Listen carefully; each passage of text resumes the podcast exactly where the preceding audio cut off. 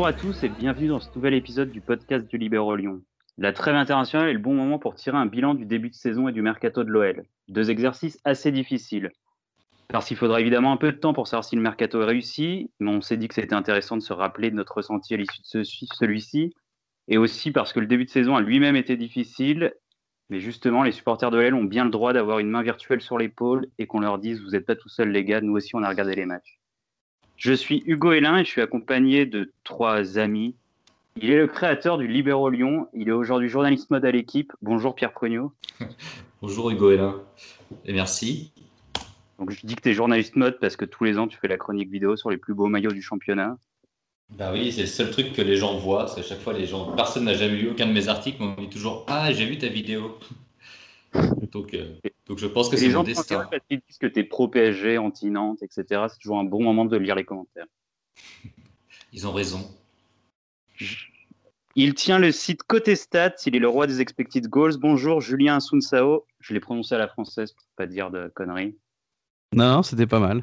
Merci, salut. Et sur Twitter non plus, je sais pas comment ça se prononce, c'est Birdas, Birdays. Ouais, Birdays, allez, on va dire. Et c'est la machine indestructible des podcasts français. Bonjour Christophe Cuchely. Bonjour Hugo Hélin, merci de m'accueillir euh, en ce joli lieu. Donc tu bosses à la Voix du Nord, mais les non-nordistes peuvent te lire sur, Eurosport ou t'écouter sur Vue du Banc notamment. Tu seras donc l'œil extérieur. Ouais, c'est l'actualité, hein, l'actualité principale. Euh, quelques articles tactiques sur Eurosport. Et, euh, et, oui, Vue du banc toutes les semaines en audio. Et un article fitness aussi dans la Voix, de, la voie des sports. Absolument, article fitness où j'ai été cobaye. On va commencer par parler du début de saison de l'OL pour une raison assez simple. Donc on est lundi 5 octobre, il... 4 octobre, je sais plus. Il est 23h32 là, donc il reste 28 minutes de mercato. Comme ça, on réagira au fur et à mesure si Rudy Garcia achète un joueur cramé de Serie A ou si l'OL vend une star. Donc Julien, est-ce que tu as quelques stats marquantes sur le début de saison de l'OL On a beaucoup parlé du manque d'efficacité. Est-ce qu'il se ressent dans les stats? Ouais, c'est ça. On a, on a un petit peu, c'est vrai qu'on est un petit peu dans la même situation que l'année dernière à, la même position. Euh, bon, la différence qu'on avait commencé par quand même euh, des grosses victoires qui étaient à l'inverse euh, un petit peu du un surréalisme. Mais ouais, l'année dernière, Lyon, bah, du coup, avec la, saison tronquée, avait fini mal classé malgré un, un classement bah, qui était assez bon sur les statistiques avancées. Donc là, on est un petit peu dans la même dans la même situation Est-ce que on verra si c'est vraiment euh, uniquement du, de la malchance parce que ça commence à, durer un petit peu, mais euh, mais euh, effectivement, après, c'est sûr et certain que au niveau des, occasions obtenues, il y a le manque de réalisme cher à, Rudy Garcia. après, je pense qu'on pourra pousser un peu plus loin en disant qu'il y a quand même d'autres problèmes qui, s'ajoutent à ça. Mais le, la première, le première lecture qui est de dire que que, Lyon a, bah, devrait être bien plus haut classé est assez vrai. Le manque de réalisme, c'est surtout offensivement parce qu'il y a 6 buts 53 en moins. On est à 13,53 en expected goal sur Understat et 7 buts marqués dans la réalité. Alors que les buts encaissés, c'est à peu près la même chose.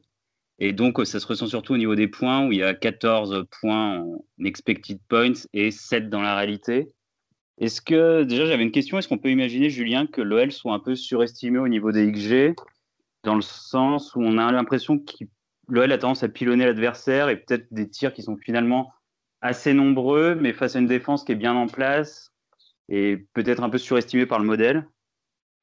Ouais, je suis assez d'accord sur euh, la plupart des modèles, on va dire, notamment le, mien qui, qui, il faut l'avouer, est un peu un peu simpliste par rapport à d'autres, bah, manque de, données euh, avancées, euh, évidemment.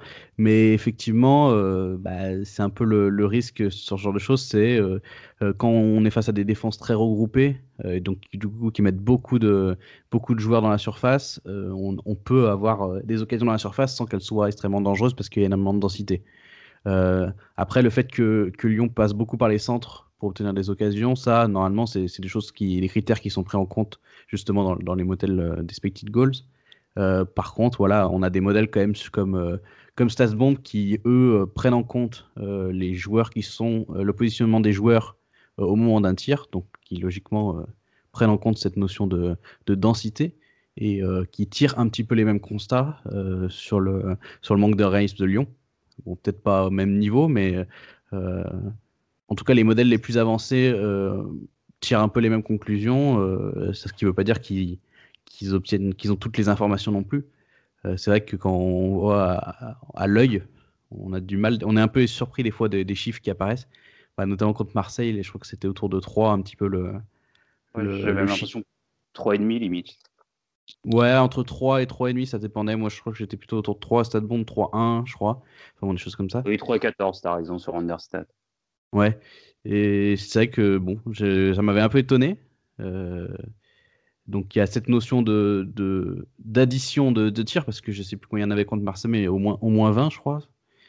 Euh, qui font que beaucoup de, petites occasions ne font pas forcément une grande occasion. Mais euh, au final, Lyon, c'est aussi, c'est aussi une des trois plus grosses équipes en, termes d'occasion nette par match. Donc, même si on, enlève un peu toute cette masse de tirs qui, des fois, bah, fait un peu, enfin, cache des, des, occasions assez faibles, il y a quand même au moins normalement de quoi marquer un à deux buts par match juste sur des occasions assez nettes. Christophe, tu as fait un article sur Eurosport sur les équipes excitantes tactiquement de Ligue 1 et malgré ces expected goals, tu absolument pas parlé de l'OL. Absolument. Euh, enfin, j'ai fait une petite mention à l'OL, euh, mais sans, sans citer, en terminant mon article par, je ne sais plus la phrase exacte, mais en gros, dire que au moins chez les équipes que je citais, on comprenait ce qui était travaillé à l'entraînement pendant la semaine. Euh, et c'est vrai que c'est pas le cas de tout le monde. Et alors, pour Lyon, ça peut être discutable dans la mesure où tu peux me dire mm. voit quand même que tactiquement est travaillé le fait de plus ou moins libérer les joueurs de couloir pour faire des centres. Euh, maintenant, ça, est-ce que c'est quelque chose qui doit se répéter à l'entraînement et qui nécessite un travail tactique très long? Je suis pas sûr.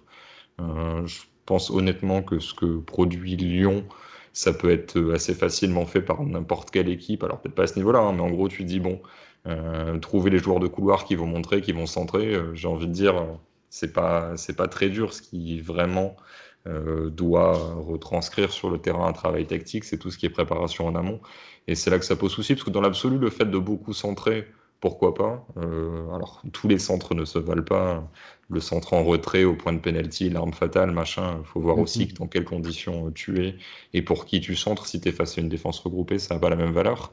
Mais euh, ce que je remarque vraiment sur la plupart des équipes de Ligue 1 en ce début de saison, c'est vraiment le rôle des latéraux. Les latéraux très hauts, alors qu'ils n'ont pas tous la même fonction, mais c'est vraiment une constante. Euh, ça peut être comme du côté de Lille pour en gros étirer le bloc adverse et ensuite essayer d'attaquer par l'axe. Si jamais tu peux chercher les latéraux en bout de chaîne, c'est bien, mais dans l'absolu, ils ont plus un rôle positionnel qu'autre chose, alors que du côté de Brest, par exemple, les latéraux vont avoir une fonction vraiment, alors un petit peu comme à l'Atalanta, même si c'est un degré moindre, parce que c'est des défenseurs de défense à 4, donc ils sont positionnés un petit peu moins haut, mais c'est l'idée de pourquoi pas euh, être en bout de chaîne euh, sur une fin d'action, vraiment se projeter, attaquer au deuxième poteau. Euh, du côté de Lyon, en fait, je vois la finalité qui est centrée, pour essayer de trouver des joueurs, des joueurs dans l'axe pour ensuite euh, conclure, que ce soit dans les airs ou au sol, à la limite, ça pourquoi pas. Hein. Quand tu as Dembélé, tu dois être capable aussi de gagner du duel aérien. Le souci, c'est qu'en fait, tu arrives sur le latéral qui doit centrer. Déjà, on n'est pas sur les centreurs de, plus, de la plus grande qualité, donc ça, c'est un premier problème. Mais en plus, tu n'as pas fait de décalage préliminaire. Donc, c'est-à-dire que tu arrives face à une défense regroupée et un centre, s'il y a un décalage qui est déjà fait, bah, il y a des joueurs qui vont arriver lancer, l'adversaire va devoir prendre en compte des courses, etc. Si c'est juste euh, attaquer en U sans vraiment euh, passer par l'axe dans les 30 derniers mètres adverses et faire descendre face à une défense regroupée, en gros, c'est quasiment comme si tu jouais des corners. Et un corner, c'est un but tous les, je sais pas, tous les 15, euh, tous les 15, 20 corners, j'ai plus la stat en tête, mais en tout cas, c'est un truc très extrêmement faible. Et faire descendre face à une défense regroupée, sauf avoir je sais pas, enfin, tu as 2-3, tu as des Steve Mounier, etc., qui gagnent tous les duels aériens, mais sinon, c'est un taux de réussite extrêmement faible. Donc, c'est-à-dire, si tu pas de décalage, si tu pas un super centreur, et si les attaquants qui sont censés finir sont pas en super confiance, euh, ça fait un truc très stéréotypé où effectivement, tu demandes véritablement quelle est la finalité de tout ça. D'accord, bah, tableau très pessimiste, et en plus, on a l'impression que tu as fini là. Pierre, tu as quelque chose à rajouter? J'ai écouté le, but, la, la, stat de Christophe sur un but tous les 35 euh, corners, et alors que je pense que l'OL en est à peu près. Euh, 125, non? Ouais, l'OL n'a pas marqué de but sur euh, corner euh, en Ligue 1, en tout cas, depuis, bah, depuis la première journée. du championnat 2019-2020. Et sont d'ailleurs le surtout premier but de la saison. Sachant que pour euh, rajouter à ce que disait euh, Christophe, c'est un attaquant qui gagne 50% de ses duels, c'est déjà un attaquant qui est dans le top 10% de, de, Ligue 1. Donc un, attaquant élite, on va dire, sur le, les duels aériens, va déjà gagner qu'un duel aérien sur deux. Donc ça, affiche la difficulté de, passer par ce type de schéma pour marquer régulièrement en, Ligue 1. Il faut le dire, il y a peu de. Alors, je ne sais pas si c'est euh, la poule ou l'œuf, est-ce qu'il y a peu de très bons joueurs de tête en Ligue 1 Ou alors, est-ce que c'est parce qu'on estime que tous ne sont pas forcément bons de la tête que tu vas pas aller euh, mettre des ballons qui vont pouvoir chercher Mais justement, euh, j'ai écrit, alors pour autre chose, des choses sur les duels aériens, etc. Donc, j'ai les stats sous les yeux. Donc, Mounier, que je citais, est à 8,3 duels aériens gagnés par match. Le deuxième, c'est Gaëtan Laborde qui a 4,8. Donc, c'est-à-dire que tu prends à l'échelle européenne, il y a des joueurs qui sont à 6, 7, 8, 9. Je me souviens de Rosellou de Alaves l'an dernier qui tournait au 8, 9 toute la saison. C'est-à-dire que concrètement, 4,8 euh, duels aériens gagnés par match pour euh, ce qui est le numéro 2 en France, c'est-à-dire que sur toutes ces euh, situations-là, tu n'en as peut-être pas beaucoup qui sont dans la surface, encore moins qui sont sur des occasions de marquer face à des, défenseurs au duel, etc. Donc c'est-à-dire que si tu prends, moi là je vois le premier lyonnais, c'est Marcelo, donc c'est même pas en zone offensive. Si tu imagines un attaquant qui gagnerait 3-4 duels aériens par match, si tu rapportes ça au nombre de fois où ça peut être pertinent et où il sera en position de marquer, au final, c'est vraiment, vraiment extrêmement peu. Quoi. Il faut, je pense qu'il faut vraiment insister, oui, sur ce fait que l'attaquant euh, n'aura pas, euh, n'aura pas souvent le dessus sur son adversaire en, zone de finition, et encore moins pour réussir à, mettre au fond une tête et pas juste l'envoyer à peu près dans une zone préférentielle. Pierre, on a l'impression que cette importance des latéraux, c'est un peu l'héritage de, la Ligue des Champions, et que là, six matchs après, on n'a plus aucune certitude. Parce que déjà, celle de la Ligue des Champions, on se posait des questions juste après la Ligue des Champions sur leur reproductibilité en Ligue 1. Et là, on a l'impression que ça a volé en éclats euh, plus vite que prévu.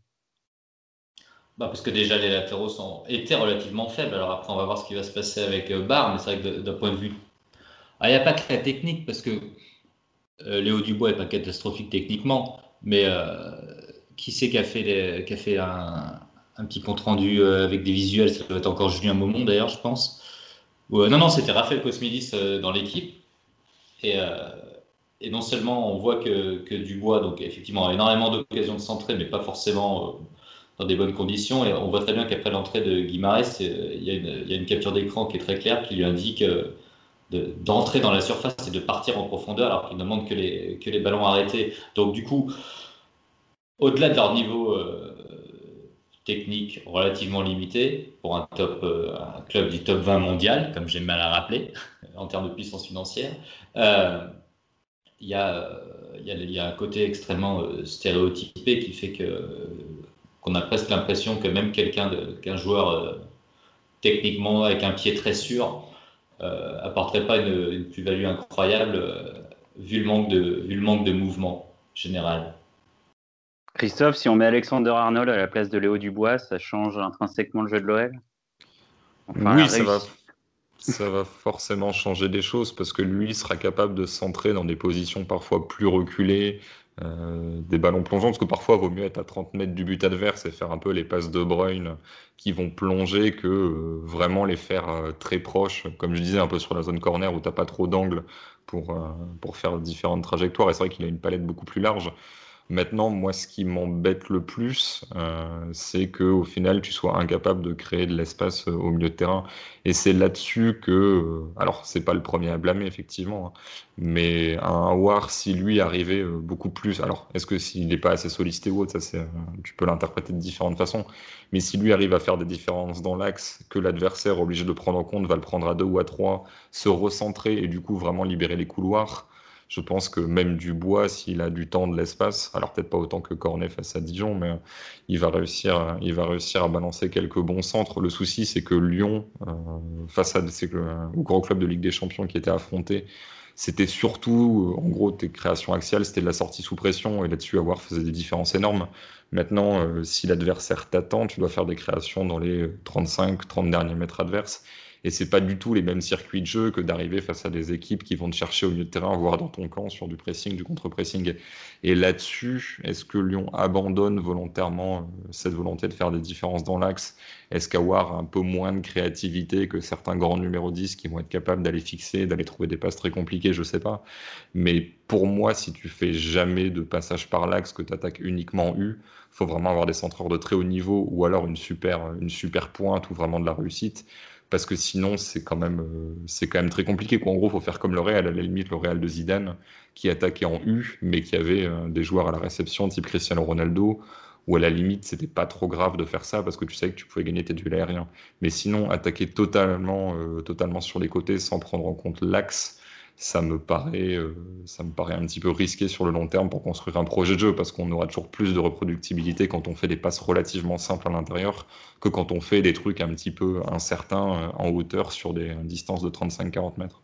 Et pour rebondir sur ce que tu disais, et je vais reparler de, l'article de ce qui était très clair dans l'article de Raphaël qui était paru ce lundi là sur le site, c'est ce qu'on a beaucoup les, euh, les latéraux, enfin en tout cas les centreurs, mais la, le manque de, enfin non pas de mobilité, mais de, mauvais choix dans la surface euh, rend aussi hyper compliqué la, conversion parce que parce que on voit il y a des il y a des il y a des, des séances de de jeu où on voit que euh, les, trois attaquants font le font le même mouvement, personne coupe au premier. Enfin là aussi c'est on voit que c'est un gros problème. Alors est-ce que c'est le problème des neufs, est-ce que c'est un problème de travail euh, la semaine, j'en sais rien. C'est peut-être un peu des deux d'ailleurs. Mais ce, problème ne, provient pas que des, que centreurs. Bah, quand les joueurs s'entendent pas naturellement, faut les faire bosser et leur imposer des choses. Hein. Il, y a des, euh, il y a des attaquants type, euh, type Laborde, ils vont jamais faire le même appel. Et dès le début, dès qu'ils sont connus, ils ont tout de suite euh, compris comment jouer ensemble. Et parfois, tu peux associer deux numéros 9 de surface.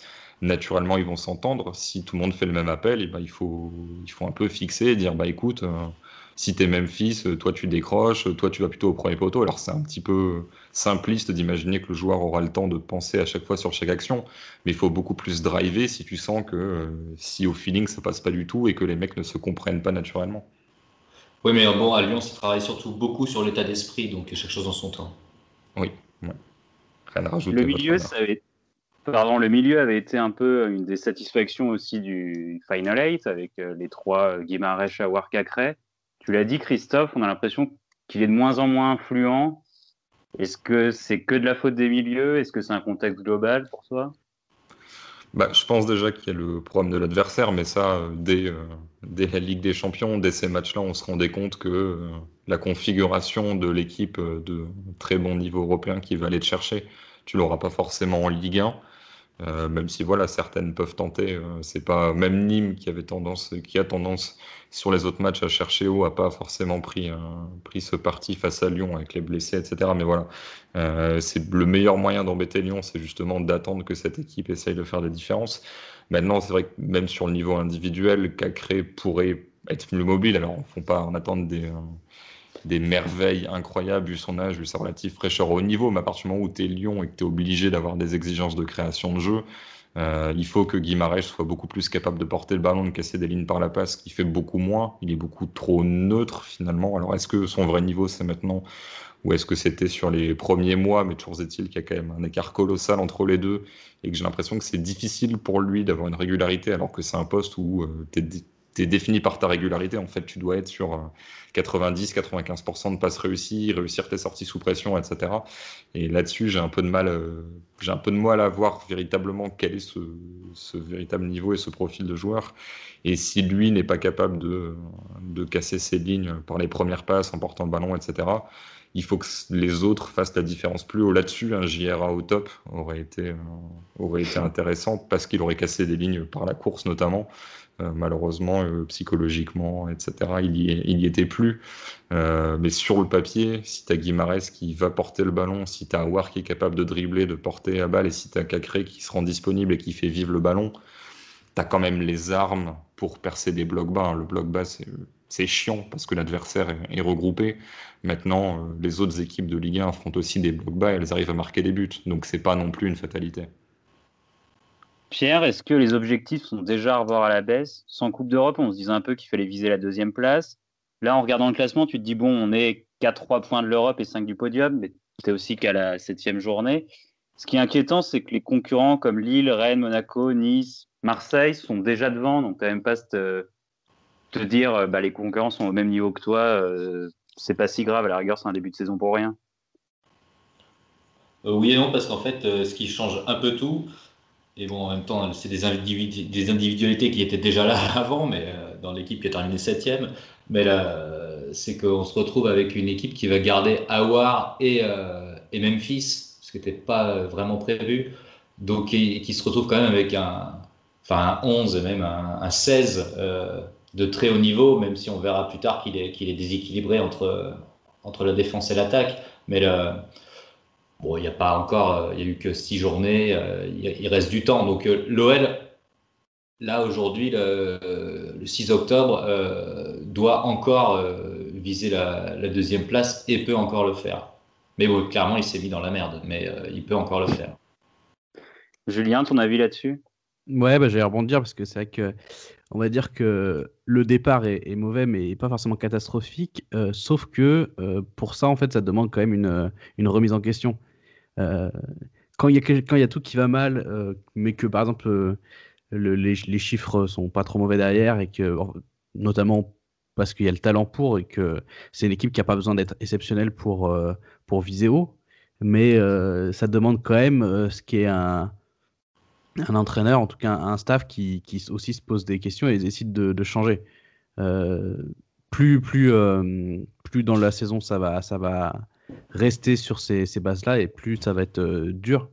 Et il faudrait justement profiter de ça pour pouvoir bah, travailler et changer, changer les choses, mais euh, il y a un peu ça qui, qui, est un peu, qui, amène, qui amène pas, pas, mal de pessimistes. Euh, parce qu'on que on peut, on peut aussi voir les choses du côté que Lyon a réussi à se créer pas quand même des occasions et à manquer de réalisme, mais aussi euh, bah, ça peut aussi ne pas continuer et avec un jeu qui resterait stéréotypé, euh, même si on a déjà l'impression que certaines équipes euh, se sont vite adaptées à, juste défendre dans leur surface, euh, peuvent obtenir des résultats, on peut aussi imaginer que, que Lyon bah, baisse dans son nombre d'occasions et que et qu'au final ça, ça devienne de pire en pire. Pierre? Non? Non, je disais tout à l'heure, en fait, oui, c'est ça. Et Julien a raison. C'est-à-dire que si les choses ne changent pas, Lyon ne peut pas terminer deuxième. Mais en fait, ce que je veux dire, c'est qu'en l'état, vu son effectif, les 7 points de retard seulement, entre guillemets, euh, que l'OL compte sur, euh, sur Rennes et Lille notamment, euh, il doit encore, enfin voilà, il doit terminer deuxième. D'ailleurs, sur la remise en question, j'ai plus la citation exacte, mais après Marseille, en gros, il y a quelque chose comme, bah non, il faut qu'on continue Garcia qui a Voilà, c'est ça. c'est ça que je pensais, effectivement. Christophe, est-ce qu'on l'OL doit continuer comme ça? Là, on a l'impression que c'est un peu ça marche pas quand on fait plein de centres, on va faire encore plus de centres. Ouais, ça me rappelle un peu David Moyes à Manchester, euh, qui faisait des choses comme ça, des choses très rigolotes. Euh, bah, J'avoue qu'en fait, j'ai beaucoup de mal à me projeter sur euh, l'avenir lyonnais parce que le talent individuel doit normalement te permettre de gagner des matchs. là, le, ce qui explique aussi le classement lyonnais, c'est que ces individualités font pas la différence. Mais j'ai envie de dire qu'avec le même fond de jeu, euh, là, je regarde mon petit classement, Lyon est 14e. Tu peux très bien avoir 4-5 euh, points de plus, être beaucoup plus haut et finalement, euh, alors qu'il y a quand même ce côté un peu supporter qui, grince parce que voilà, ça va pas trop, mais tu serais un peu dans la même situation qu'avec Genesio, c'est-à-dire que tu aurais au moins le contre-argument oui, mais au niveau comptable, on est quand même dans les clous, etc. donc je pense qu'il y, a deux, euh, il y a deux options. La première, c'est que tu restes là-dessus et il y a quand même une forme de retour à la normale statistique et de retour de, de la réussite. Mendes, met les occasions. Mendes met l'occasion contre Marseille, Toko celle contre Bordeaux, je sais plus qui, devant le but. Voilà, c'est ça. Et ça, ça te fait 4 points de plus pour le même prix, avec les mêmes lacunes quand même sur le fond de jeu, tu gagnes des matchs. Donc ça, c'est la première chose, et tu paries sur le fait que voilà, ton, la méthode n'est pas forcément mauvaise. Euh, le deuxième truc, c'est de se dire bon bah finalement cette euh, sous-performance, elle est quand même un peu structurelle et peut-être que bah, finalement ça ne reviendra jamais à la normale parce que parfois euh, voilà il n'y a pas de retour à la normale dans un sens ou dans l'autre et tu changes totalement ton approche. là le souci c'est qu'en fait Rudy Garcia, je vois pas dans quelle direction il partirait. Il m'a pas forcément donné les indications qui en gros, qui pourrait faire autre chose que changer de système, en fait. C'est-à-dire qu'on parle toujours, oui, système, animation, machin. Là, globalement, j'ai envie de dire que peu importe le système, je vois pas les, les clés qui sous-tendent une animation différente où tu mettrais par exemple un pur 10 et t'arrêterais de centrer ou des choses comme ça. Là, il n'y a pas de. En fait, je vois pas trop dans quelle direction il pourrait partir parce qu'il semble pas vouloir un peu plus responsabiliser tel ou tel poste pour changer euh, de cette, de cette situation de construction qu'il utilise depuis le début de saison. Pierre, en tant que supporter, on fait souvent des petites équipes en essayant de se projeter. Qu'est-ce qui donne envie quand tu regardes l'effectif? Est-ce que tu as des pistes, toi Moi, euh, est quasiment devenu une blague pour les gens qui me connaissent. Je suis toujours un peu obsédé par le losange. Et là, l'OL semble avoir un peu une, équipe faite pour, euh, pour ça, surtout avec euh, l'émergence de Bar et un niveau technique bien plus fort que, qu'on que l'OL n'avait plus au poste d'arrière gauche. Donc effectivement, si tu as en 6, en sentinelle, je sais pas comment dire, un Regista, euh, Bruno avec, euh, avec Thiago en backup, que tu as des, euh, des 8 qui sont Calcré et Paqueta ou Awar, parce que je n'arrive pas à savoir lequel de Awar et Paqueta serait le plus apte à être 8 et lequel serait le plus intéressant en 10.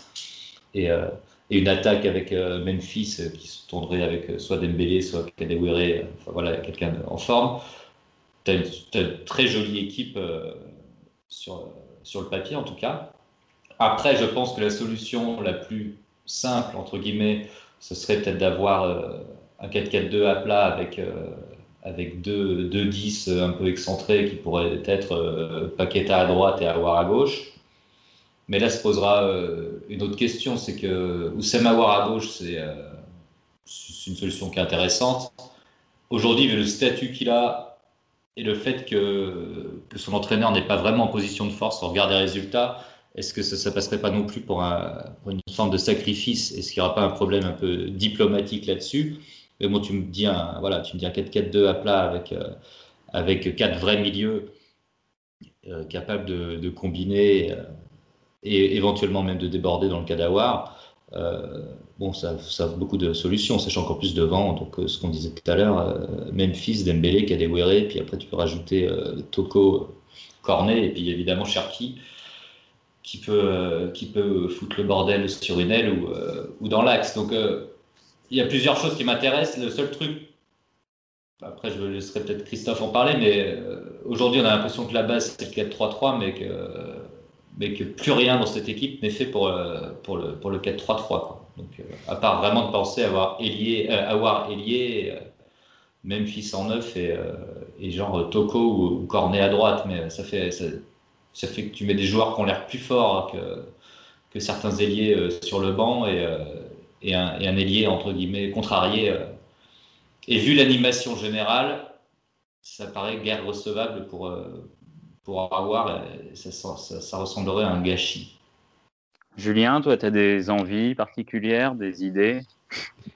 Ouais, bah moi je me rapprocherais justement du, 4-4-2. Euh, justement, je pense, je trouve que Awar, c'est, c'est justement quand il a joué euh, sur le côté, c'était euh, bah, souvent assez, assez intéressant. c'est toujours, on a toujours un petit doute encore sur son réel poste entre guillemets. Euh, bon, il lui a été reproché de ne pas être assez actif quand il jouait euh, euh, au milieu de terrain. surtout, j'ai l'impression que le, milieu de terrain, Guimarães et, et, Cacré bah, semble assez idéal. En tout cas, c'est deux joueurs qui ont l'air d'être bien faits pour, jouer dans un milieu à deux. Et que Awar a plus ou moins de mal des fois à, s'insérer là-dedans. Et justement, contre Marseille, là où il a été bon, j'ai trouvé, c'est quand il était très excentré sur le côté gauche. Euh, et puis ça permettrait aussi euh, de, corriger un petit peu de soucis de, latéraux euh, très isolés. surtout bah, Dubois et, notamment parce qu'il touche les ballons assez bas. souvent il touche les ballons tôt dans la construction et du coup il est très. Il y, a peu de joueurs proches de lui. ça permettrait d'équilibrer un peu plus les, zones, l'occupation des, zones du terrain. Et puis, bah, de toute façon, on semble, euh, vu l'effectif, euh, un peu obligatoire de, jouer avec euh, deux joueurs en pointe, vu le, nombre de joueurs disponibles pour, pour occuper ce poste. Donc, ça me semblerait le plus proche d'adapter de, tous les joueurs à leur meilleur poste. Après, il reste un peu l'interrogation Paqueta, qui est un joueur que je connais pas extrêmement bien, mais que de ce que j'en vois, je suis un peu circonspect sur son intégration. Justement dans cette équipe lyonnaise où il y a finalement les schémas qui me semblent les plus évidents sont pas forcément ceux où il pourrait s'insérer le plus facilement. Ouais, tout à fait, parce, que, parce que je juste rebondis, s'il y a eu le JRA, le, vrai, le motivé, et donc le désormais parti, euh, pour, jouer, pour jouer à droite, donc ce, poste de milieu droit, entre guillemets, comme, comme on a pu le voir euh, un moment euh, cet hiver, avec là on aurait vu des mecs, pas forcément à leur poste de prédilection, mais à des postes qui, qui maîtrisent. effectivement, Paqueta en, en, milieu, milieu droit sur, sur son pied gauche sur le papier, ça peut paraître intéressant, mais j'ai l'impression qu'il l'a quasiment, enfin, qu'il l'a très peu fait et on n'a aucune certitude là-dessus. Christophe, avec un œil extérieur et moins d'affect, est-ce que tu n'as pas l'impression que cet effectif est un peu mal construit Que tu te dis, bah, si tu es en 4-3-3, il te manque ça. Si tu veux faire euh, un truc, un 4-4 de plat, il va te manquer tel truc. Euh, tu vois ce que je veux dire? Qu'il y a toujours euh, quelque chose qui ne convainc pas totalement. Bah, je me dis c'est encore plus, puisque euh, quand vous faisiez, alors moi pour le coup je ne fais pas ce jeu euh, chez moi de regarder quelle serait la meilleure construction d'effectif pour Lyon, mais j'essaie de le faire un petit peu en même temps que vous, en réfléchissant différentes possibilités. Et en fait, je voyais. En fait, je suis pas trop fan des systèmes trop axiaux, parce que je trouve que la répartition sur le terrain, sur l'aspect géométrique, est pas, est pas géniale. Je préfère quand même avoir des joueurs dans des couloirs, quitte à ce qu'ils se recentrent, machin, mais au moins euh, que tu puisses presser, occuper euh, tout le terrain pour étirer l'adversaire. Et en fait, j'en étais vite à l'obligation de titulariser Cherki. Alors, dans l'absolu, ça peut, ça peut se défendre. Hein. Mais en gros, je voyais pas une énorme rotation sur ces postes, euh, sur les ailes, sauf vraiment à faire un peu de bricolage, à avoir des mecs dont, qui vont occuper la zone, mais dont c'est pas le poste naturel. Alors qu'à l'inverse, sur l'aspect axial, même sans avoir René Adelaide qui peut jouer côté, mais qui est aussi bon dans l'axe, euh, ça fait euh, quand même une forme d'embouteillage. Et le fait de recruter Paqueta, qui pour moi est un 10 qui peut reculer 8, mais qui, euh, enfin voilà, quand il était au Brésil, c'était quand même un peu le successeur de Kaka, au-delà de la hype, vraiment sur ce rôle de joueur qui a une certaine capacité à porter le ballon, mais qui va être purement axial. Euh, je vois pas trop le, je vois pas trop en quoi il s'insère là-dedans, mais en même temps, sur son niveau intrinsèque, euh, ça reste pour moi quelqu'un qui est largement au niveau de Lyon et qui doit être assez rapidement intégré dans le 11 titulaire, mais je vois pas de bonne animation, sauf à avoir des principes extrêmement forts, ce qui n'est pas le cas. Enfin, c'est des principes avec et sans ballon, où en gros, genre si tu vas euh, presser comme un dératé pendant tout le match, à la limite, peu importe si euh, tu as des joueurs qui sont pas forcément à leur poste, parce que tu vas te retrouver avec 75% de possession, donc finalement, c'est pas gênant, ça sera un truc assez fluide, etc. Mais Lyon n'est pas dans cette situation de domination. Maintenant, juste pour conclure ce monologue, euh, je regardais aussi d'autres statistiques, euh, les tirs concédés par l'OL. L'OL, sur toute la saison, a concédé 11 tirs cadrés, ce qui est le plus faible chiffre en Ligue 1. Et ce qui, pour moi, dit quand même quelque chose de l'équilibre, c'est-à-dire que ta défense même euh, s'il peut y avoir certaines limites individuelles, hein, des Anderson, etc. Euh, il y avait quand même une capacité à pas être mis en danger. Donc du coup, pour moi, ça dit quand même quelque chose de ton, on va dire, de ta construction dans le futur. Je pense que tu dois prendre plus de risques. Alors euh, comment, je sais pas, mais tu peux enlever des sécurités pour, pour ajouter des joueurs offensifs parce que, parce que ta principale préoccupation, c'est pas le risque de prendre des buts, c'est le risque de ne jamais en marquer.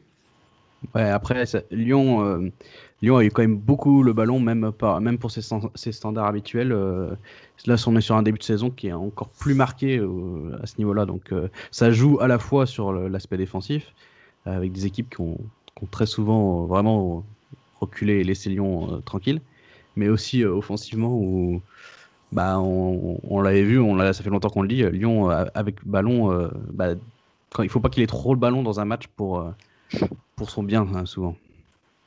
Est-ce que c'est pas structurel, ça, la grosse possession, parce, enfin contextuel, pardon, parce que Lyon, sur six matchs, donc a joué quatre équipes qui avaient euh, pas terminé en première partie de tableau l'an dernier. Les deux autres, c'est Montpellier et Marseille, qui sont pas non plus euh, les, plus gros adeptes du jeu de position de, de la Ligue 1. Bah, oui, il y, a de ça, j'imagine. Il y a de ça, mais il y a aussi le fait que du coup, euh, comme c'est le serpent qui se mord la queue, hein. J'aime bien citer des proverbes, comme Lyon ne crée pas grand-chose face à des blocs regroupés, bah, tu annonces aller avec un gros bloc regroupé en fait. Donc euh, même les équipes joueuses vont quand même avoir tendance à un peu refuser le jeu parce que ça peut te permettre d'avoir un match nul à peu de frais. Comme c'était le cas de Nîmes en gros. Pierre, on n'est pas là pour avoir des infos, mais est-ce que Rudy Garcia peut ne pas finir la saison? Tout le monde dit que le plan, c'est le grand ménage en 2021. Mais si vraiment c'est vraiment horrible au niveau du classement, est-ce qu'on peut s'imaginer qu'il parte avant, puisqu'il n'a pas un gros contrat pour le protéger?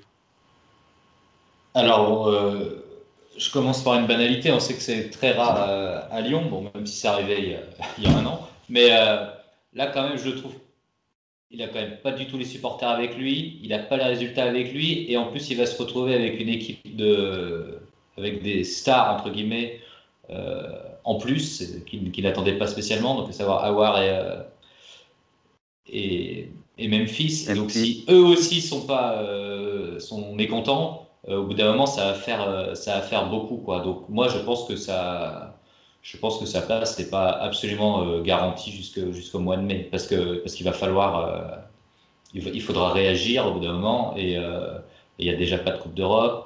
Euh, il n'y a pas beaucoup de football. Euh, donc, euh, c'est-à-dire que si en plus il y a une espèce d'ambiance de merde, plus le fait qu'a priori personne ne progresse depuis qu'il est là, donc même d'un point de vue financier, c'est pas c'est pas très intéressant non plus pour, pour le club. C'est-à-dire que les indemnités économisées, est-ce qu'elles est qu'elles feront pas perdre Est-ce qu'elles seraient pas compensées par, par des joueurs en progrès? Bon, même si on sait jamais qui va le remplacer. Donc pour conclure, non, je dirais que je, pense que sa place n'est pas du tout euh, garantie. Là, il n'est pas, pas en position de force du tout. Euh, et, malgré tout, il reste 8 mois. Et 8 mois, euh, c'est très long puisque le championnat n'a commencé depuis qu'un mois et on le trouve déjà très très long. On passe au mercato et on va commencer par l'évoquer dans le sens des départs.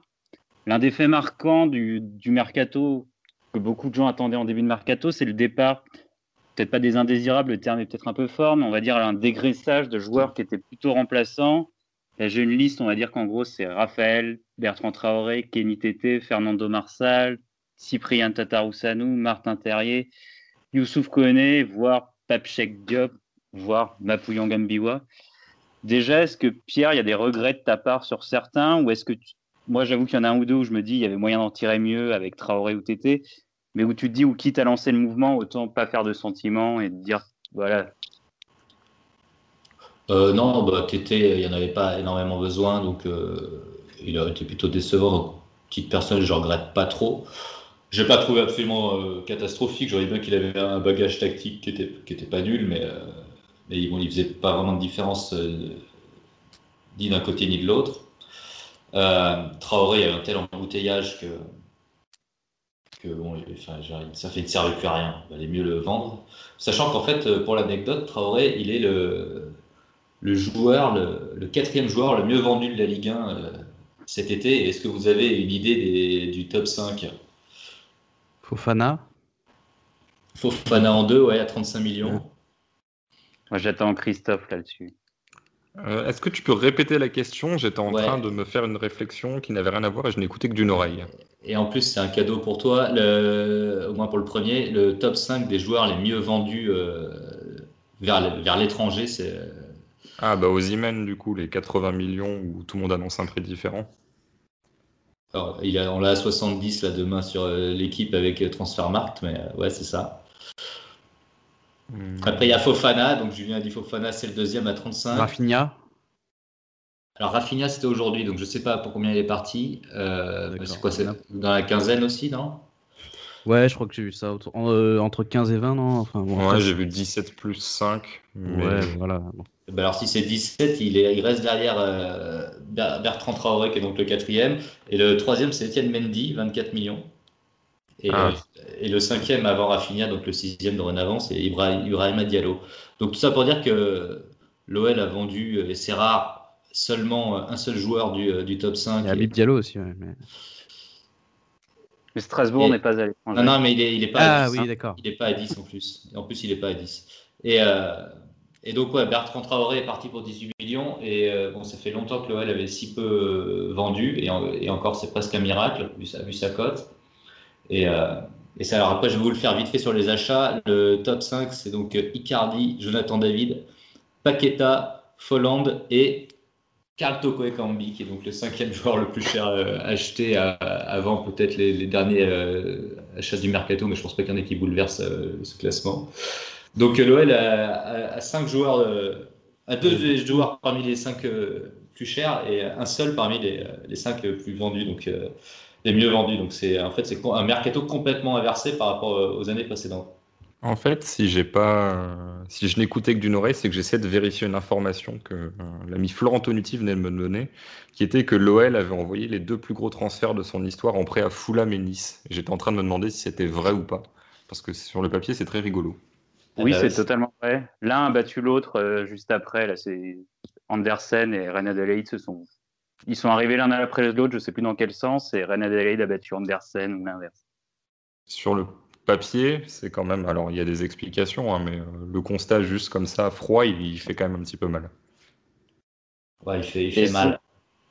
Ça illustre un mercato dernier qui a été assez raté, vu qu'il y avait aussi euh, donc René Adelaide, Anderson, Thiago Mendes, Youssouf Kone, Tata et Jean Lucas, qui sont un peu plus des interrogations ou des joueurs de banc.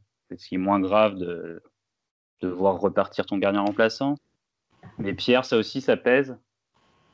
Bah, ça pèse, ouais. Alors après, euh, je trouve qu'il ne faut pas non plus accabler euh, ces mercato de l'époque parce que, parce que bon, JRA, euh, ça restait quand même un joueur qui était recherché par tout le monde et, qui, malgré une saison tronquée et malgré ses croisés, ne s'est pas décoté. Donc après, c'est plus un problème diplomatique et de timing qui part comme ça, là. Donc qui part pour, avec option d'achat à 25 millions mais l'option d'achat qui n'est pas du tout obligatoire. Donc, c'est-à-dire que s'il n'est pas bon, euh, il revient. Euh, et s'il est très bon, euh, Nice prendra toute la marge. Donc, et, Andersen, c'était bon, l'OL avait absolument besoin d'un défenseur central. C'était un des plus, enfin, un des côtés les plus accessibles, jeune, avec une capacité à progresser, ce qui n'a pas été le cas. après, vu qu'il a coûté très cher, il passe par un énorme flop. Toujours un peu le sentiment de de gâchis. Alors peut-être pas sur, sa, sur sa valeur de 25 millions, mais euh, un mec qui part au bout d'un an, qui n'a pas eu tant sa chance que ça, euh, et, qui avait pour moi des problèmes assez ciblés, à savoir des problèmes de, vivacité qui me semblaient euh, sur lesquels on pouvait travailler. Ouais, ça fait un peu bizarre. Et lui, il est parti, il est parti sans option d'achat, je crois, par contre. Enfin, en prêt sans option d'achat. Et, et genre, parmi les mecs qui sont au prêt, il faut savoir, mais cela, ne faudra pas trop compter dessus, que Pape Cheikh Diop est parti pour, donc euh, avec option d'achat automatique à 5 millions d'euros si Dijon euh, se sauve. Ah. Et 5 millions d'euros plus des, plus des bonus, plus 15% sur la plus-value. Bon, je pense qu'on ne les verra pas, mais, euh, mais en revanche. C'est dingue quand même. Ils ont accepté ça, ils étaient sur de descendre en fait. Parce que c'est une grosse somme pour eux. quoi.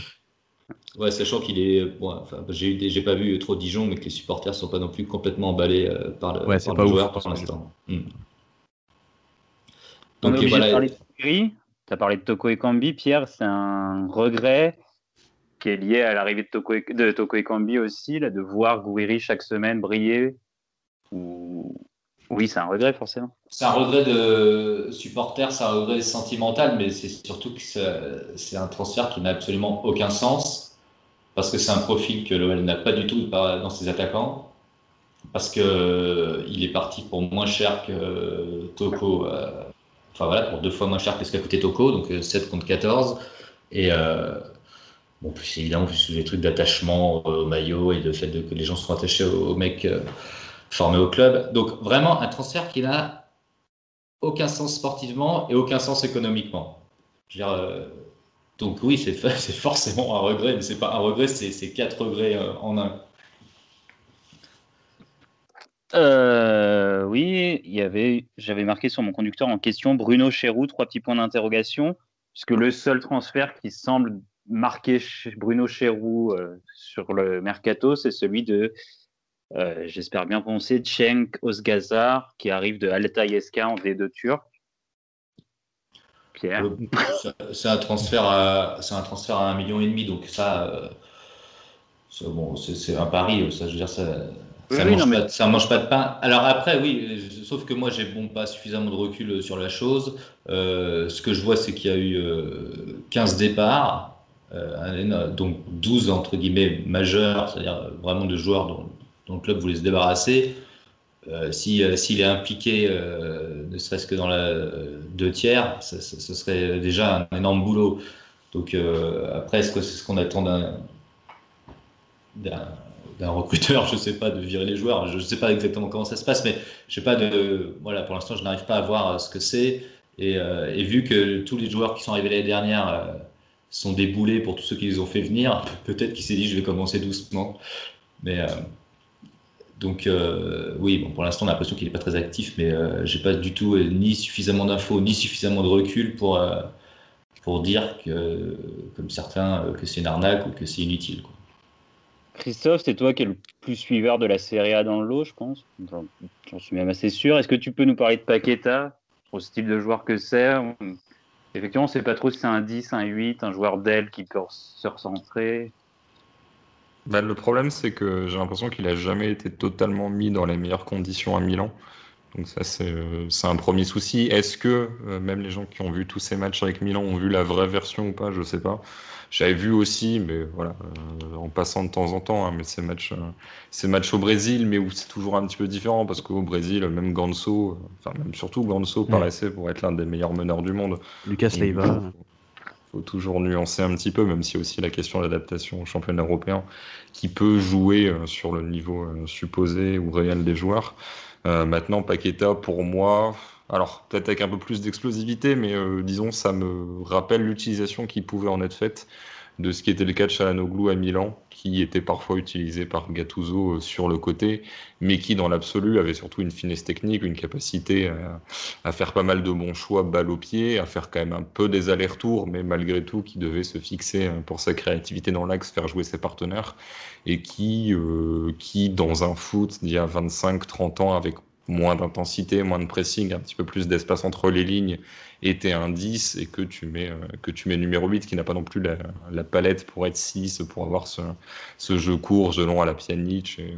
Donc ni Paqueta ni, ni Chalanoglu ne pourraient occuper ce rôle-là, mais en gros, si tu euh, si pas le temps et les qualités pour jouer dans les 30 derniers mètres adverses, bah, tu vas être 5-10 euh, mètres plus bas en tant que numéro 8, faire vivre le ballon. Maintenant, je pense qu'il a, alors, il a moins de qualité euh, sous pression, je pense. Il a moins de, moins de qualité de dribble, peut-être. Un peu plus de créativité, je pense, dans les 30 derniers mètres que Oussem Aouar. Maintenant, euh, je reste persuadé qu'il y a quand même pas mal de qualités qui se recoupent chez les deux. Euh, ils ont quasiment le même âge. Paqueta doit avoir quelques mois de plus. Je, je vois presque plus une espèce de coût financier que tu pourrais faire parce que ça reste un nom et que s'il performe pas mal, tu peux le revendre, des choses comme ça. Mais, euh, mais là, comme ça, sur le niveau purement sportif, je vois pas trop quelle, quelle lacune il peut améliorer à Lyon à partir du moment où euh, cette équipe de Lyon joue de la sorte. Si Lyon se décide, je n'importe quoi, mais jouer avec deux meneurs auxiliaires euh, qui permutent en Awar et Paqueta, Awar qui va un peu plus fixer Paqueta qui va faire un peu du JRA en portant la balle ou sinon, sinon vraiment faire pas mal de passes en profondeur dans les petits espaces, etc. À la limite, pourquoi pas, mais ça me semble pas forcément être la direction prise. Et là, je sais même pas comment est-ce que tu utiliserais. Est-ce que tu le fixes en pur 10 Est-ce que Lyon peut jouer avec un pur 10 Est-ce que Lyon doit repartir sur un 4-2-3-1 Honnêtement, je sais pas. J'aime plutôt bien le joueur mais je ne suis pas persuadé que dans le foot européen moderne, il puisse totalement montrer ses qualités, sauf système très, très précis, comme par exemple à Lens, où Kakuta, qui n'arrivait pas à s'installer en 10 euh, jusque-là au niveau, peut avoir du temps et de l'espace, mais parce que les circuits sont très travaillés et ça lui donne un petit peu plus de temps que les autres numéros 10 du championnat pour faire ses choix. Après, il a un petit avantage par rapport aux autres milieux lyonnais, et je pense surtout à, à Guimarães et Cacré, c'est que bah, c'est qu'il a une frappe et qu'il marque un peu. il n'a pas trop marqué en Italie, mais euh, il marquait un peu avant.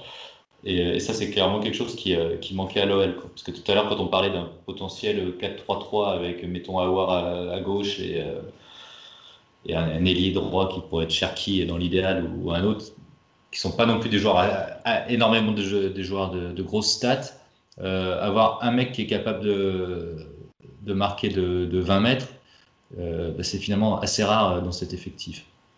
Oui, mais d'ailleurs, euh, alors la comparaison vaut ce qu'elle vaut, hein, mais je regarde très souvent la Talenta, et la Talenta était presque plus dangereuse à 20-25 mètres, pas 25, 20, 18, 20, 22 mètres qu'elle l'est dans la surface. Et ça oblige les adversaires à sortir. Le problème, c'est qu'à Lyon, tu aucun joueur qui a cette qualité-là. Mais dans l'absolu, le fait d'avoir des tirs à faible XG, etc., ce qu'on évoquait tout à l'heure, c'est pas, euh, pas toujours négatif, mais simplement, il faut avoir les joueurs qui sont capables à 20 mètres de représenter une menace. Et Paqueta peut effectivement apporter ça, aussi sur coup de pied arrêté. Euh, à voir. À voir, mais c'est vrai qu'au moins ça, ça peut permettre de faire un petit peu sortir la défense et de sanctionner si jamais tu es laissé libre à 20 mètres. Après, pour revenir à ce que tu disais tout à l'heure, euh, en fait, il était censé arriver pour remplacer Awar, hein, pas pour jouer avec. Mais... Oui, bah oui, non, mais voilà. Mm-hmm. Euh, et au final, il remplace Ren Adelaide, ce qui effectivement n'est pas le même profil. Pierre, ça a été un des feuilletons de la fin du mercato. Est-ce que tu peux comprendre les raisons du départ de Ren Adelaide? Alors, j'ai envie de dire oui. Euh, donc, il y aura toujours ce problème de communication parce qu'il a réussi à s'enfoncer quatre fois. Mais c'est quand même un joueur qui a été relativement euh, pas, pas, mis dans de, super bonnes conditions depuis qu'il est arrivé à, Lyon. Alors vous allez dire oui, il arrive à Lyon, c'est quoi C'est 20 matchs, donc c'est pas beaucoup, mais euh, je pense que le jour euh, où il est sorti à Marseille, alors qu'il est à peu près le meilleur joueur de la, première mi-temps côté lyonnais et que Garcia le sort à la mi-temps, alors que l'OL doit, doit recoller, il l'a mal vécu. Bon, après, on parlait de Dijon. Lui, il a, il a, fait sa sortie après, après le match contre Dijon. Mais c'est vrai qu'Avoir n'était pas là non plus et qu'il euh, avait, fait avait fait des bonnes rentrées en Ligue des Champions. Donc je pense que, et puis il a dû bombarder pour revenir de sa blessure. Donc je pense qu'il il s'est pas senti très choyé par le, par le coach. Alors je n'ai pas non plus envie d'accabler Garcia. Je veux dire, euh, euh s'est bien accablé tout seul. Mais, mais je pense que ouais, je qu'il n'a pas super bien euh, vécu. alors qu'il a peut-être eu, lui, lui, à tort ou à raison, eu l'impression d'avoir fait des sacrifices quoi, pour revenir vite, pour, euh, pour jouer à droite quand il fallait jouer à droite, euh, jouer 9,5 quand il fallait, euh, quand ça joue en 4-2-3-1, qui n'est pas non plus vraiment son poste. Enfin bon, il a, il a un peu fait le, la, rustine un peu partout, sans jamais être absolument dégueulasse. Après, il a eu ses blessures. voilà, il s'est battu pour revenir à temps. Il est revenu pour la Ligue des Champions. Il a fait des rentrées. Enfin, c'est quand même lui et, Sterling qui qui qualifie l'OL contre City, tu vois. Donc, euh, donc il est hyper important. Euh, et, après, je pense qu'il aurait aimé euh, ressentir un peu plus de, gratitude de, la part du staff. Donc, sa sortie, s'est raté, il a dit un peu n'importe quoi, mais bon, il faut se rappeler que c'est un joueur qui était demandé, qui a, accepté de venir à Lyon. C'est pas non plus un sacrifice affreux, mais on lui a vendu qu'il progresserait et que et qui jouerait la Coupe d'Europe. Euh, il n'a pas spécialement euh, eu l'occasion de progresser et il n'y a plus de Coupe d'Europe. Donc, euh, et en plus, il sait très bien qu'on l'avait pris pour le, pour le revendre le double un jour. Donc, il pas qu'il n'ait pas d'attachement par rapport au club et qu'il ait choisi d'aller voir ailleurs. Ça ne me choque pas des masses. Christophe, il y a un autre joueur qui vient d'Italie, c'est De Ciglio. Je m'excuse auprès de Dan Lorbonnet qui a expliqué comment prononcer son nom hier, mais je n'ai pas retenu. C'est quel genre de latéral? Et est-ce qu'il peut jouer à gauche aussi? Euh, alors c'est euh, la longue liste, j'ai l'impression qu'il n'y a qu'en Italie qu'on sort ça, euh, des latéraux qui sont capables de jouer aussi bien à droite qu'à gauche, plutôt, c'est un truc général, mais plutôt dans des défenses à 3, donc eux qui seraient pistons, donc avec un rôle supposément offensif, une capacité à, à jouer un petit peu plus vers l'avant que ne le seraient les latéraux classiques mais qui au final ne sont pas si bons que ça. Euh, en fait, de Chilio, je me demande vraiment. Euh, alors, il a pour lui de jamais être trop ridicule quand il joue, parce que vraiment un joueur mauvais euh, qui, ah, qui coûterait des buts à tous les que tu vous écrivez. Oui, non, non, non. C'est vraiment, en fait, c'est le cas classique du joueur qui se met globalement au niveau de, de l'équipe, mais ah, qui ne va jamais la transcender.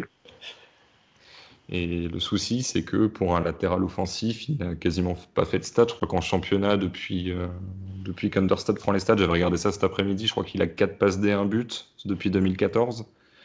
Donc, euh, donc ça, c'est un premier truc embêtant. Maintenant, il joue aussi bien à droite qu'à gauche. Euh, sur les, les deux dernières saisons, euh, il a pas mal joué à droite. Auparavant, il était surtout à gauche. Donc vraiment, je crois que c'est limite 60-40 côté gauche par rapport à côté droit. Donc là-dessus, ça fait une pièce assez intéressante. Maintenant, il, était jamais infâme, mais il a jamais été. Enfin, c'était toujours le dixième ou le onzième nom que je mettais sur les feuilles de match dans des grands clubs. Mais j'ai un peu peur que ça soit le profil type de joueur qui, à Lyon, va faire le job, mais pareil, il va pas va jamais t'apporter grand chose. Je pense pas que ce sera du niveau de Célier, le mec qui était passé par Marseille, qui lui était vraiment très mauvais. Mais je t'avoue que qu'il puisse être meilleur que, que Maxwell Cornet et du niveau de Dubois, pourquoi pas Que ça soit quelqu'un dont tu te dis, ah, il a joué à Milan, il vient de la Juve, il va être vraiment bon. Là, j'ai beaucoup plus, beaucoup plus de doutes. Pierre, est-ce que sa polyvalence, c'est pas quelque chose qui va paradoxalement être un peu dommage parce qu'on a l'impression que ça risque de prendre un peu du temps de jeu à Melvin Barr, qui est déjà derrière Michael Cornet dans l'esprit de l'entraîneur parce que moi, j'ai souvent, des fois, je, je, me perds un peu et je crois que c'est moi l'entraîneur. Euh, donc je me dis, ben non, mais très bien, ce joueur, il, va remplacer les deux côtés euh, et c'est hyper pratique. Effectivement, je n'avais pas trop pris en compte le risque d'aller euh, sur son statut et son nom, probablement doubler Melvin Barr. Donc si c'était un joueur qui était là pour, pour, doubler sur les, sur les deux postes de latéraux, ça serait très bien. Mais effectivement, si c'est pour être un titulaire, j'ai un peu peur. Et effectivement, ce serait dommage que, qui fasse sauter Melvin Barr. Pour l'instant, un joueur assez irréprochable et même très très intéressant et qui apporte même une variété offensive à une équipe qui en manque cruellement, donc euh, qui est manifestement euh, de Chilio euh, n'apporte pas du tout. Donc oui, ça me fait un peu peur du coup. Julien, est-ce qu'il y a quelque chose statistiquement qui ressort sur les recrues ou sur les départs? Est-ce que tu as une surprise? Traoré va nous faire perdre beaucoup d'expected goals ou un joueur qui t'excite un peu particulièrement à l'inverse en arrivée? Bah, Au niveau des arrivées, je crois qu'on a fait à peu près le tour, hein, parce qu'il y a, il y a quand même pas, pas eu grand monde. Euh, bon, Carto Combien, on commence à le connaître, donc euh, voilà. Euh, non, bah après, moi, je vais répéter un peu des choses qui ont été dites. C'est qu'effectivement, Paqueta, je, je comprends, je suis vraiment un peu perdu sur, ce qu'il peut apporter à l'équipe. pas forcément par rapport à son niveau, mais plus par rapport à, son intégration dans, l'équipe. Euh, beaucoup, de, qualités en commun avec, euh, Awar ou avec euh, d'autres joueurs et pas forcément de plus.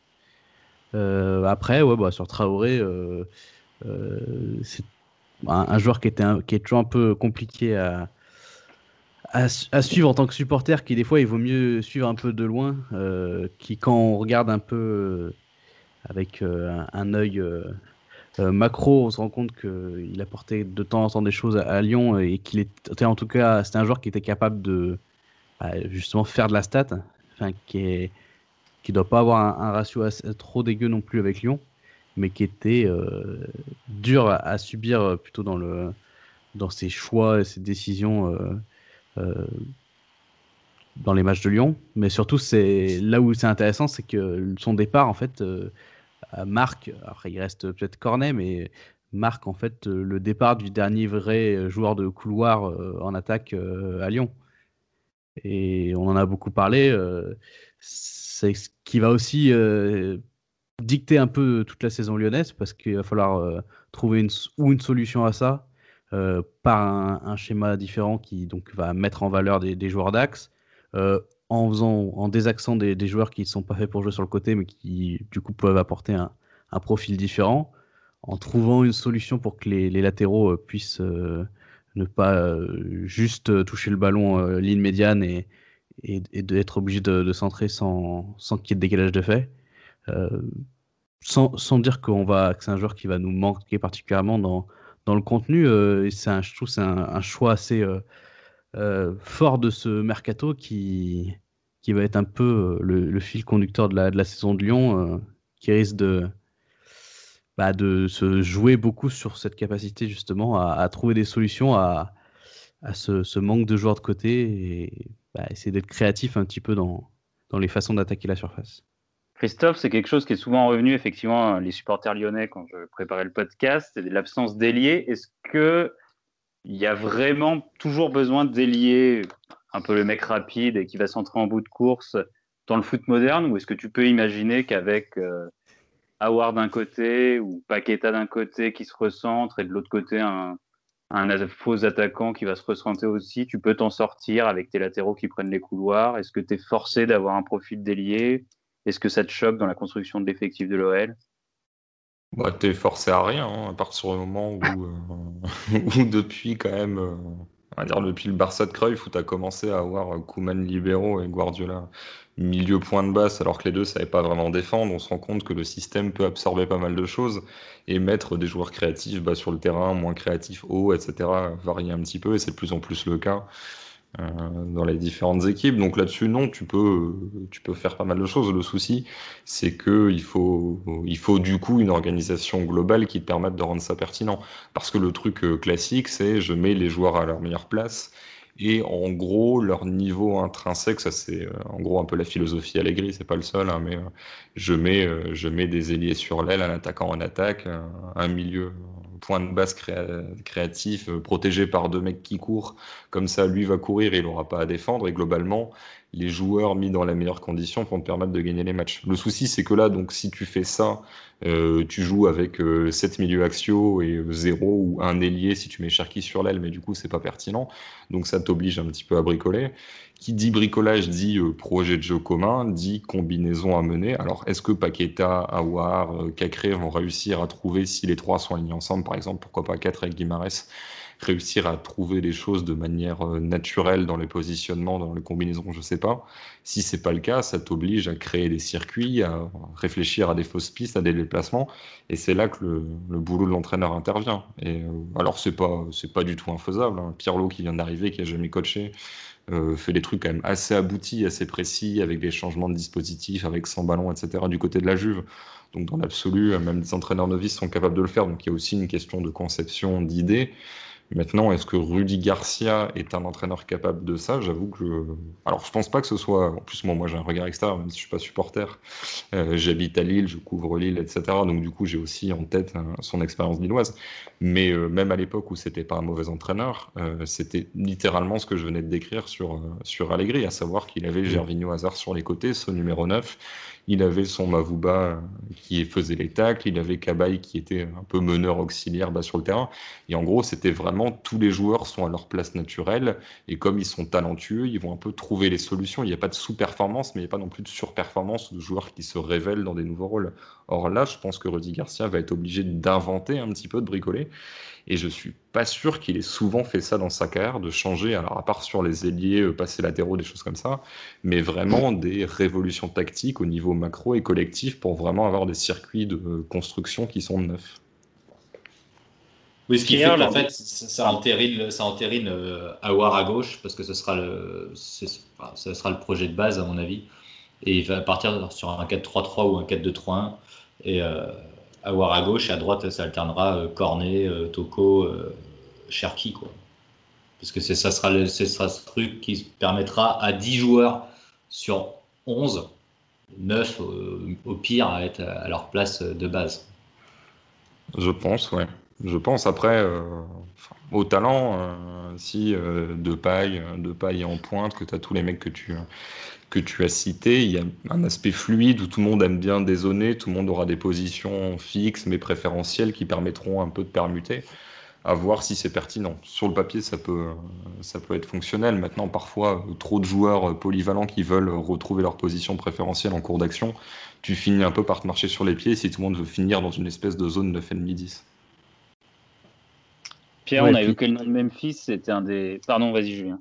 Non, non, juste un, aspect court que ça me fait penser, c'est que bah, je, crois que c'est Carrière qui avait parlé de ça lors d'un match de Lyon, et c'est vrai que c'est assez juste. Et, quand on parle des profils qu'on a alignés euh, de manière préférentielle, euh, c'est le manque de joueurs qui prennent la profondeur. Et c'est vrai que si tu mets en, même temps Awar, Paqueta, euh, Memphis, et que tu imagines bah, après à droite, il te restera. Si tu mets Cherki par exemple, bah, tu n'as vraiment aucun joueur qui prenne la profondeur. Euh, et ça fait partie des choses qui, qui manquent à Lyon pour, euh, pour trouver des joueurs euh, lancés dans la surface. Donc il y a ça aussi. il y en avait un, il est parti à Rennes. Oui. C'était pas un footballeur incroyable, mais au moins il faisait ça, il étirait un mhm. peu le terrain avec ses appels. Martin Terrier, donc pour ceux qui l'ont oublié, et ça m'arrive souvent. Donc Pierre, on a évoqué le nom de Memphis, ça a été l'un des faits du mercato aussi, le fait qu'il reste Là, dans les derniers moments, on a cru qu'il allait partir. Finalement, Ousmane Dembélé, comme tous les ans, a fait foirer un deal. Euh, est-ce que ça peut jouer dans sa motivation sur la dernière année? Dans quel état on va le retrouver? Est-ce que tu as une inquiétude sur ce point-là? Et un peu la même question avec Dembélé. Est-ce que c'est pas dommage de ne pas avoir réussi à le vendre alors qu'il y avait des Anglais qui étaient dessus à un moment donné et que maintenant il semble un peu au fond du trou? Euh, non, alors pour Memphis, je me fais, j'ai assez peu de soucis, à part euh, éventuellement euh, physique. Et je vais voir quand, quand est-ce qu'il va revenir. Mais bon, il y a quand même énormément d'enjeux pour lui. Déjà, il a que, donc il aura 26 ans cette année, c'est ça, ou il les a déjà eu. il y a un euro en, fin de, en fin de saison. Le sélectionneur a changé, donc il a quand même des choses à prouver parce qu'autant il avait la carte avec Kuman, je ne sais pas ce qu'il en est dorénavant. Et, et puis il est en fin de contrat, donc si c'est un mec très très sympa, il prolongera. Mais euh, il a aussi tout intérêt à, se mettre dans les meilleures euh, conditions. Et euh, ça reste un mec relativement pro, donc j'ai pas trop, j'ai pas trop trop peur de ça. ensuite, on est le 6 octobre. dans, dans deux mois, le, mercato va recommencer, donc les choses peuvent bouger aussi. Mais Quant à Dembélé, euh, écoute, je ne me rends pas trop euh, compte parce que c'est vrai qu'on a peu tendance à l'oublier alors qu'il a quand même fait ses stats. Euh, clairement, c'est un joueur qu'on n'a pas vu progresser depuis, depuis qu'il est arrivé. C'est-à-dire que ses bonnes périodes, il les a eues dès le début. enfin, il les a eues régulièrement depuis, depuis deux ans qu'il est arrivé. De temps en temps, comme il a eu cet hiver quand il, quand il a marqué. Il faudra voir comment ils vont réussir à cohabiter tous les deux. Mais, euh, bon, c'est pareil, il, est, il, a que, il a que 25 ans. Euh, je pense qu'il a tout intérêt à, cartonner. Enfin, je veux dire, il n'y a aucun intérêt à bouder ou à baisser les bras. Donc, euh, je ne suis pas hyper inquiet là-dessus. Mais après, il faudra voir. ça ne veut pas dire que ça donnera une très bonne saison pour, pour l'OL, mais je ne doute pas vraiment de leur motivation en soi. Et enfin, il y a une dernière recrue à présenter, mais je ne suis pas sûr que quelqu'un a quelque chose à dire sur Jamel Ben, ben Lamri, 30 ans, qui a joué jusque-là en Algérie, en Arabie Saoudite. On a vu à la Cannes l'an dernier. Est-ce que, Pierre, moi j'avoue que je ne suis pas forcément enthousiasmé par le profil de guerrier qui est présenté. Quelques retours un peu mitigés sur son hygiène de vie. comment tu ressens ce transfert, toi? Euh, je le sens plutôt bien parce que c'est un transfert à 0 euros d'un mec qui, atteint. Alors, atteindre le meilleur contrat de sa carrière, c'est euh, qui tout double parce que des ça peut pousser les gens à se reposer un peu sur leur laurier. C'est un peu ce qu'on a vu avec Thiago Mendes euh, quand il est arrivé. Enfin, même sans dire se reposer, c'est-à-dire même une forme de, décompression. Mais je pense de ce que j'ai vu, moi j'ai vu que de la canne et, j'ai vu les trois derniers matchs. Hein. Je n'avais pas vu non plus tous les matchs du premier tour. Euh, c'est ce genre de joueur euh, hyper costaud euh, qui, dès qu'il est bien physiquement, te donne presque l'impression qu'il qu'il est aussi propre dans la relance. Après, il faut voir comment il va gérer les, périodes de, moins bien. sur ce que j'ai vu et sur ce que je vois de Marcelo, en faisant abstraction de ce dernier mois qui, reste correct. Donc, correct pour Marcelo, c'est comme correct pour Bako Kone, c'est. on a l'impression qu'ils sont, qu'ils sont super forts. Mais euh, moi, je trouve qu'il y avait besoin d'un mec en plus, parce que même avec euh, Diomandé, et euh, ça fait ça fait que ça fait que quatre centraux, euh, toujours la possibilité de passer à 3 à un moment, c'est pas c'était pas de trop. Donc un central qui arrive pour 0 euros et, qu'on a vu encore bon il y a un an seulement. ouais, puis une seule année de contrat. Oui, je trouve qu'il n'y a, pas, a pas un risque monumental. Et, euh, alors après, le seul truc qui m'inquiète un peu, il faut voir si les stats qu'on trouve sur Internet euh, sont toutes euh, à jour, surtout sur le championnat d'Arabie Saoudite. Mais je crois que c'est un mec qui en 10 ans a mis 4 buts. Et vu qu'il fait 1m90, je trouve ça un peu, un peu dérangeant de savoir qu'il n'a pas réussi à marquer plus de 1 but en 4 ans au Qatar. pardon, en Arabie Saoudite. Mais parce que, bon, voilà.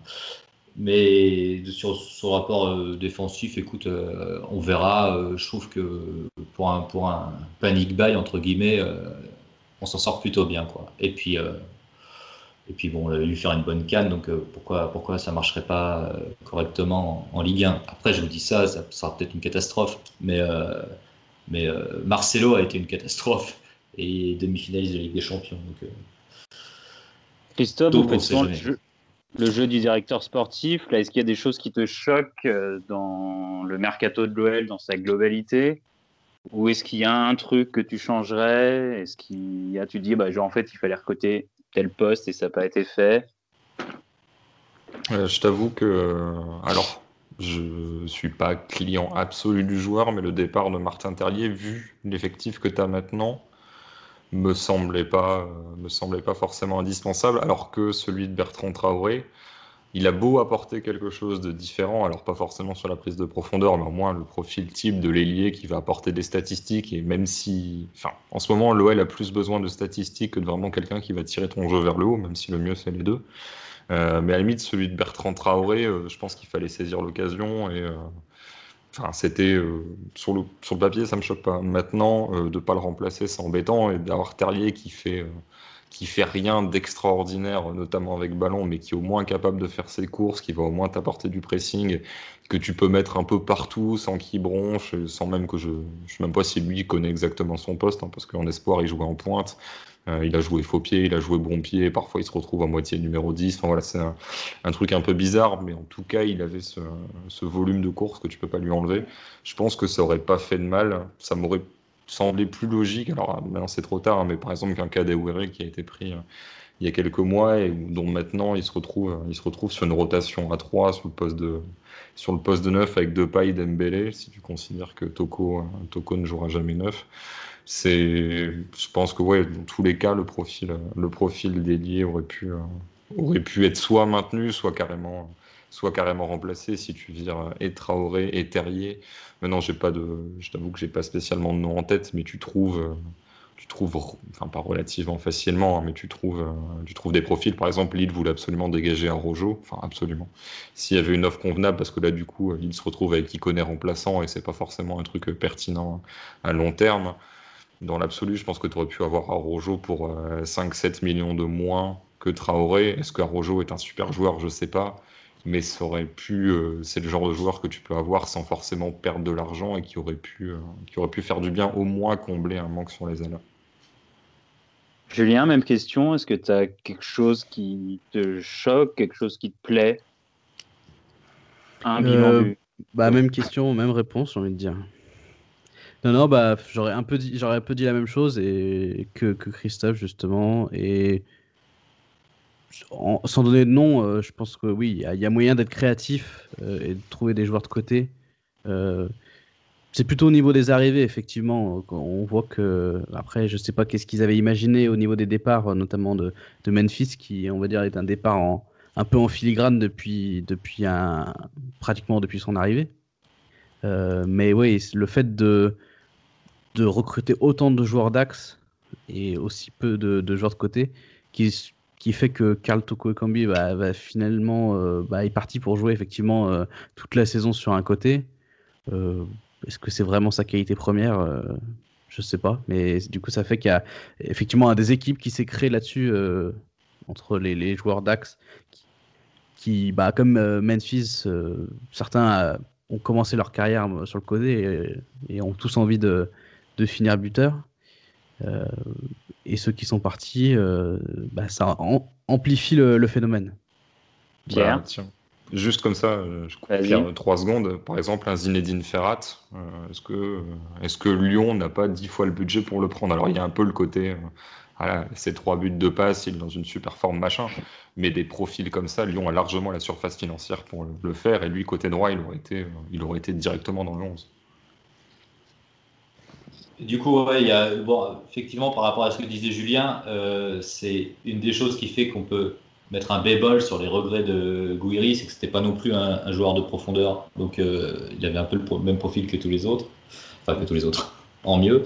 Mais il y a, pour ce qui est des ailiers, donc moi j'avoue que je suis pas du tout un grand fan de, des jeux avec ailier, contrairement à, Christophe, mais euh, mais c'est peut-être quand même pratique. Et je, sais qu'Antoine, euh, enfin, Raymond Jacquet nous, nous, nous, saoule depuis deux ans avec euh, Milot Rachika qui, qui manifestement ne joue pas tant que ça au Verder et, et qui a failli partir à Leverkusen aujourd'hui, mais que ça s'est pas fait, euh, qu'ils n'ont pas trouvé d'accord. Peut-être que ça, aurait pu être une. c'est un vrai ailier, gauche pour le coup, même s'il n'a pas joué que là, mais a priori c'est son, c'est son poste. Bon, effectivement, aujourd'hui on se dit oui, c'est, peut-être le mec qui manque. Et.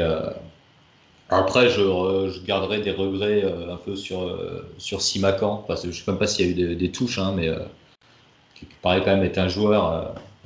je dis Simacan, je ne sais pas si on dit Simacan ou Simacan d'ailleurs, mais je pense qu'on dit Simacan. Qui, vu le potentiel et, la puissance, et, pas non plus très maladroit avec ses pieds, même si ce n'est pas son, point fort, quand j'ai vu que ça parlait aujourd'hui, il ne part pas de Strasbourg finalement, qui se retrouve avec une équipe exceptionnelle pour un relégable, mais, euh, euh, un mec qui aurait pu euh, à la fois doubler à droite et, jouer, et jouer dans l'axe et être parfait dans le 3-4-2-1 de Karim Bokedem l'année prochaine. en stopper droit. je pense que pour 15 millions, ça aurait valu le coup parce que lui, je, pense qu'il a un potentiel pour le coup en plus de plus-value assez exceptionnel. Et au pire, 15 millions, si le mec reste 5 ans et qui fait la maille, c'était pas non plus, euh, c'était pas de l'argent foutu en l'air. Donc euh, j'ai pensé surtout à, ces mecs-là, quoi. Ouais, globalement, on retombe un peu sur la, difficulté aussi de juger ce mercato, c'est que euh, tout, ça dépend énormément de ce que Lyon a décide de faire tactiquement. Et c'est vrai que là-dessus, vu qu'on n'est pas, vu qu'il n'y a rien de fixé, à la fois tu peux imaginer que qui, était prévu d'avoir d'installer une défense à 3 avec du coup possibilité d'avoir pas mal de d'attaquants axiaux et, sans, et, quand même avoir de la, de la largeur. À, la fois, euh, il y, a, y, a, ce 4-3-3 qui a souvent été utilisé. À la fois, euh, on, parle, on, a, on a eu du 4-4-2, du, du, 4-2-3, des choses comme ça. C'est vrai que du coup, ça, ça rend difficile le, fait de, de, juger les, les choix parce qu'en fait, euh, on n'a pas de, de feuille de route devant pour, pour un peu se projeter. Bah, et même l'arrivée de Paqueta, je trouve que le fait que tu sais pas quel poste il... pour quel poste il vient, tu as presque l'impression que ça, sera peut-être un défaut dans un an. On se dira, bon, on sait pas pourquoi on l'a recruté, mais si ça se trouve, il va se fixer à un poste et boucher un trou et on se dira, ben, c'était plutôt un bon coup de prendre un mec qui, qui pouvait jouer partout et qui a finalement réussi à, se, mettre dans Christophe. Bah, en fait, ce qui, moi, ce qui m'embête, c'est à partir du moment où on n'a pas de feuille de euh, route et qu'on a du mal à juger, j'ai tendance à penser que ça veut dire que c'est pas bien fait, en fait. Alors, il y a toujours des exceptions, hein, mais euh, les clubs qui, pour moi, bossent le mieux ont soit un système, soit en tout cas une philosophie de jeu assez identifiée et recrutent pour ça. Je veux dire, quand Nîmes va chercher Mailing le latéral, c'est parce qu'ils savent qu'ils vont foutre leurs latéraux limite à hauteur des attaquants et qu'ils ont besoin d'un mec qui va cavaler et qui va avoir des qualités offensives. Euh, là, Lyon, tu sais pas forcément quel est euh, le projet de jeu, donc du coup, c'est difficile de cibler véritablement des, des, mecs qui vont rentrer dedans parce que finalement, le projet de jeu peut changer dans quelques mois. Alors, le, pour ça, vraiment, l'exemple absolu, c'est quand vous avez pris Youssouf Koné pour ne pas faire monter les latéraux au-delà de la médiane.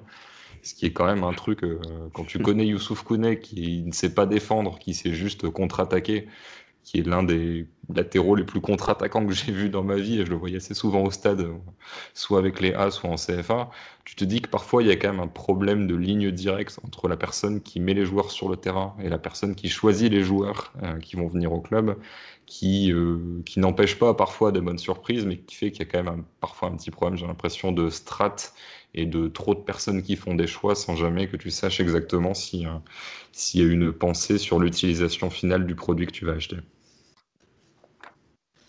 Bah, merci beaucoup sur ces mots qui résument assez bien finalement l'OL, sans doute. Et merci à nos éditeurs. Désolé si c'était un peu foutraque parce qu'on a un peu découvert le mercato au fur et à mesure. N'hésitez pas à vous abonner sur Deezer, Spotify, euh, Apple Podcast, SoundCloud, Facebook et à laisser un pouce, des étoiles ou je ne sais pas ce qu'il y a. Et à très bientôt.